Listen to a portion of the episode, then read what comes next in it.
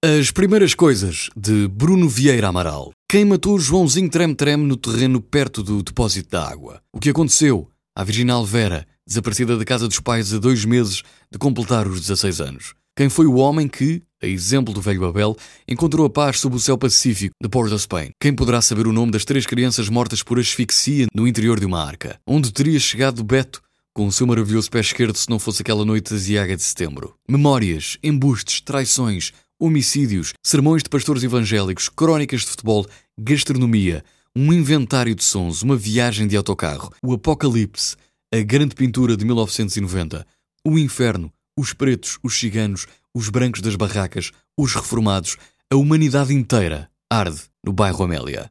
Um livro surpreendente, de uma voz brutal, incômoda e invulgarmente culta. Um romance de uma grande solidez. Fica a sugestão: As Primeiras Coisas, de Bruno Vieira Amaral.